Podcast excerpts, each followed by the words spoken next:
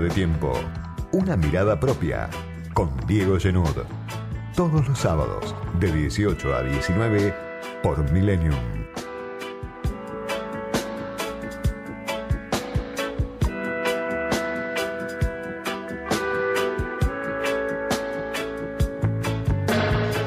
Semana de definiciones por el lado de la oferta electoral, horas de definiciones, momentos en los que hacen falta especialistas para ordenar un poco el choque de ambiciones que se desata en torno a la política, a los partidos políticos, cuando llega el cierre de listas y aparecen candidatos, pretendidos candidatos, que dicen a mí me dijeron, a mí me prometieron, yo voy a estar, yo esto lo arreglé con tal. Murió hace unas semanas nada más Jorge Landó, el histórico apoderado del PJ, que trabajó para los últimos gobiernos peronistas desde Dualde hasta hoy, pasando por Kirchner, pasando por Cristina. Y él me decía hace dos años, cuando lo entrevisté más o menos a esta altura, justo cuando cerraban las listas de 2019, yo lo que hago es bajar los decibeles ante cualquier disputa y traducir la locura a una frecuencia legal para que todo transcurra con normalidad. Hace falta gente que logre traducir esa disputa, esa apetencia, muchas veces personal, muchas veces de sectores políticos que se enfrentan a la hora del cierre de listas, a una frecuencia legal, a una frecuencia electoral, a la boleta que finalmente después en todo el país van a elegir millones de personas. Landó como Juan Carlos Mazón son dirigentes, operadores, viejos apoderados del PJ que ya no están y con ellos se va o llega a su fin una generación de políticos, la que marcó el cierre de listas desde que volvió la democracia en muchos casos, tanto en el peronismo como uno puede pensar también en el radicalismo, el otro gran partido que va a elecciones otra vez ahora en este 2021 legislativo. Son horas, como se dice muchas veces, febriles, porque siempre queda más gente herida que conforme a esta altura, la del cierre de listas. Y son horas en las que la política se entrega como nunca a la endogamia. Detrás del objetivo del bien común está siempre la lucha de la clase política por sobrevivir, por tener un lugar asegurado. Y en este caso también otros dilemas, como el que embarga al frente de todos, donde pareciera nadie quiere ser candidato en este turno electoral, sobre todo en la provincia de Buenos Aires, madre de todas las batallas, porque la pelea es por ver quién es el candidato, quién es la candidata. Mucho se habló en las últimas semanas de Santiago Cafiero como candidato para encabezar en la provincia de Buenos Aires un proyecto que no era de Cafiero ni era de Alberto Fernández, el presidente, su padrino político, sino que era, podríamos decir, de sus detractores dentro del Frente de Todos. A Cafiero lo promocionaban como candidato Máximo Kirchner, Sergio Massa, Cristina Kirchner, los que querían sacarlo de la jefatura de gabinete, los que querían aprovechar estas elecciones para un relanzamiento de la gestión de Fernández y un recambio de gabinete fuerte para los dos años que viene. Todavía hay que ver si eso se da o no se da. Todavía hay que ver si viene un cambio de gabinete como el que proponen desde el cristinismo.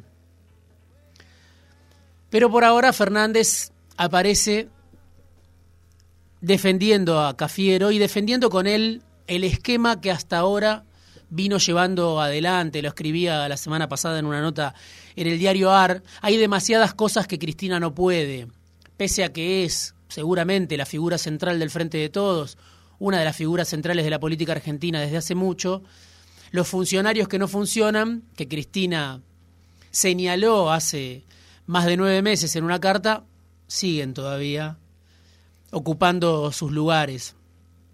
Y los que Cristina quería que se busquen otro laburo, siguen con el mismo laburo en el gabinete. En este cierre de listas, en este momento en el que la clase política pelea por lugares, pelea por esa sobrevida de la que hablaba, se puede ver otra vez la confrontación entre los dos grandes bloques que gobiernan la política desde hace ya mucho tiempo.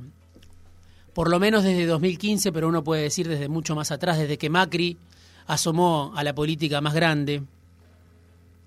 Y por un lado está Juntos, con la reta, que busca recibirse de jefe, que ganó muy fácil la disputa interna con Macri, que muy fácil le dijo a Macri, a Patricia Bullrich, a Jorge Macri, ustedes no tienen lugar en las listas, más allá de las formas, más allá de, del café, más allá de la negociación que demoró semanas, lo cierto es que las listas las armó la reta, el jefe de gobierno porteño que ahora quiere ser el jefe de la oposición. Y Macri, que está en el exterior, otra vez como turista, otra vez de vacaciones, otra vez mirando a la distancia de la política. Macri espera agazapado, perdió en esta discusión con la reta, perdió muy rápido su lugar de jefe, pero Macri está esperando también el resultado electoral para ver si tiene margen para jugar su segundo tiempo. Macri apuesta a un triunfo de Manes, como dicen algunos en Juntos por el cambio, en Juntos, en la franquicia de Cambiemos? ¿O Macri está apoyando esta renovación a la fuerza, en contra de sus intereses? Esta renovación que impone la reta. Se verá. Se verá si realmente hay un apoyo de Macri a este proyecto prematuro, dirá Macri por jubilarlo, o si Macri está esperando el triunfo de Manes y su revancha a la vuelta de la esquina, después de los resultados de septiembre y noviembre. Veinte años después de haber propuesto una revolución tecnocrática con un partido que se perdió en la historia, se llamaba 1810, pocos meses después del estallido de 2001, veinte años después de ese partido que armó Facundo Manes, que se perdió en la historia, Manes aparece como la gran esperanza de un sector, por lo menos del establishment, del círculo rojo, de los hombres de negocios,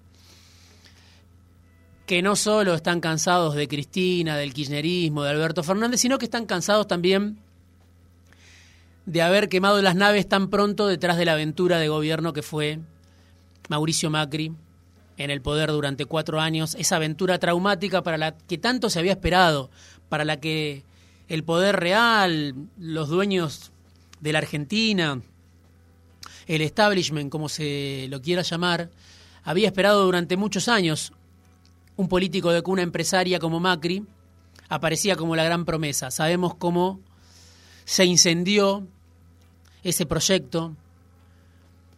Y ahora el establishment por eso prefiere quizás, por lo menos un sector, que aparezca una figura como Manes un outsider, como se dice, que barra con la clase política, un nuevo que se vayan todos, montado desde arriba. Y habrá que ver, por supuesto, si Manes tiene la adhesión que necesita, no solo en el interior bonaerense, sino sobre todo en el conurbano bonaerense, donde manda Cristina desde hace muchos años, y también uno supone, y algunas encuestas lo marcan, corre con ventaja la reta, corre con ventaja Santilli, corre con ventaja la jefatura del PRO del macrismo sin Macri. Una interna competitiva, una interna que puede llevar el piso de la oposición a 34, 35 puntos en la provincia de Buenos Aires con una ventaja para Santilli. Según números de Federico Aurelio, hoy Santilli le lleva 7, 8 puntos a Manes en esa interna. Y el Frente de Todos tendrá que superar lo que junte esa interna en el bloque opositor al peronismo de gobierno. Lo mismo, test importante para el frente de todos, sin duda, por supuesto. La confirmación de Victoria Tolosa Paz, que se espera, que se anuncia, que se promete.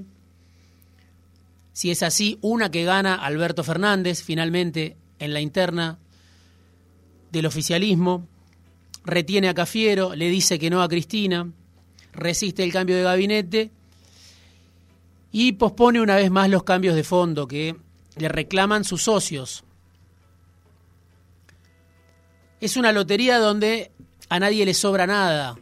Y en el frente de todos no sobran candidatos, no sobraban candidatos. Nadie quería ir a competir en la provincia de Buenos Aires, o porque no querían dejar los lugares que ocupan en el Ejecutivo, o porque no querían dejar los lugares que ocupan en el Congreso, Máximo Kirchner, Sergio Massa, Fernanda Raberta en la CES, Luana Volnovich en el PAMI.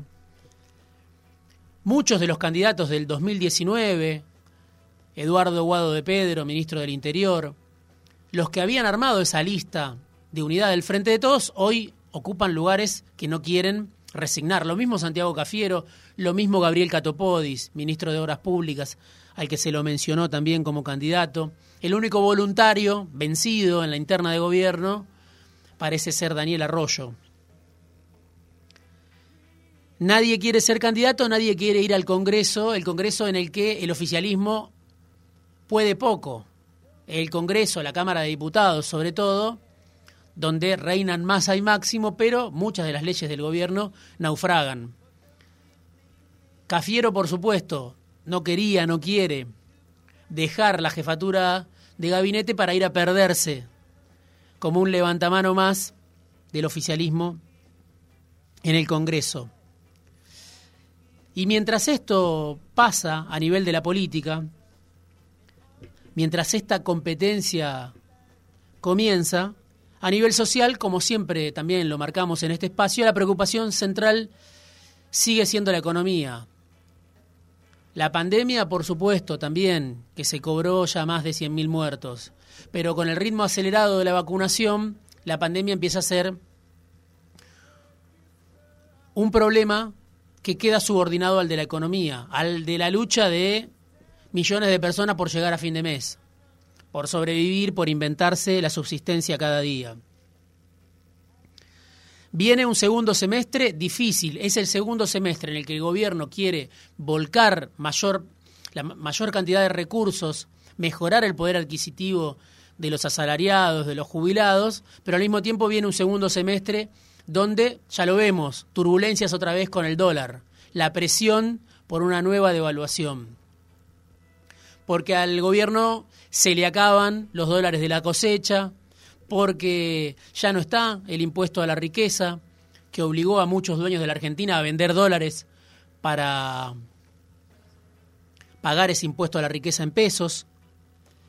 Y en ese contexto, la mayor parte de la población vive vidas precarias, producto de una crisis que ya lleva mucho tiempo. Un dato nada más menciono, para tomar dimensión de dónde estamos parados. Un informe del Monitor del Trabajo y la Economía, un grupo de economistas rosarinos, que dice que la cantidad de monotributistas no para de crecer en Argentina. Ya equivalen al 64% de los empleos privados registrados, o sea, dos de cada tres trabajadores, trabajadoras del sector privado registrado son monotributistas. En relación de dependencia, uno de cada tres, según este informe. En 1998, las personas inscriptas en el monotributo eran el 16% del total de los trabajadores registrados en el sector privado, del 16 al 64 actual crecieron los monotributistas, que cuando comenzó esta medición en el año 98 eran el 4,7% del total los monotributistas, del total de los asalariados. Hoy son el 22%, están llegando casi a uno de cada cuatro en la Argentina que tiene empleo, tiene un empleo bajo la categoría del monotributo, es un empleo de subsistencia, es el cuentapropismo, cada uno peleando por su sobrevida en el día a día, o en trabajadores precarios, trabajadores informales. Y otro dato también de esta semana, el consumo que cayó 15% otra vez en junio, igualando las tasas negativas del mes anterior, en mayo de 2020. Una caída muy profunda del consumo cuando el gobierno quiere justamente mejorar el ingreso, no solo de la aristocracia obrera, no solo de los trabajadores sindicalizados de los sindicatos más importantes de la Argentina, sino de la mayoría de la población, que está por fuera de esa realidad, que está muchas veces en el monotributo, o que son jubilados, o que son desocupados o subocupados. A esa población agobiada le está hablando esta clase política que por momentos se rinde a la endogamia. Pareciera no conectar o conectar solo por momentos con esa realidad de millones de personas que vienen aguantando y aguantan y la paciencia social en la Argentina no deja de sorprender, sobre todo cuando se la mira desde afuera y se ve el contexto de un continente convulsionado. La Argentina sorprende por esa paz social perdurable. A esa población agobiada, precaria, que tiene 20 millones de personas bajo la línea de pobreza, que tiene desocupación en niveles solo comparables a los de 2001, que tiene al 64% de los trabajadores registrados bajo la categoría del monotributo, a esa población le está hablando la clase política que está cerrando listas en este momento. Y es esa población la que tiene que decidir, elegir en un menú dominado por dos opciones que concentran los apoyos y los rechazos mayoritarios. Esa población agobiada tiene que decidir ahora empezar a meditar a partir de esta noche y hasta el 12 de septiembre, hasta el 13 de noviembre, en quién confiar. Empezó la campaña y deciden otra vez los que van y vienen, desorientados de frustración en frustración. No deciden los que tienen una adhesión permanente y no dudan a la hora de ir a votar. Deciden los que van y vienen, deciden los diletantes, deciden los desorientados, los que no tienen una religión política, van a decidir quién se fortalece y quién pierde en estas elecciones. Los que van de frustración en frustración y ahora tienen que decidir otra vez cómo sigue la Argentina.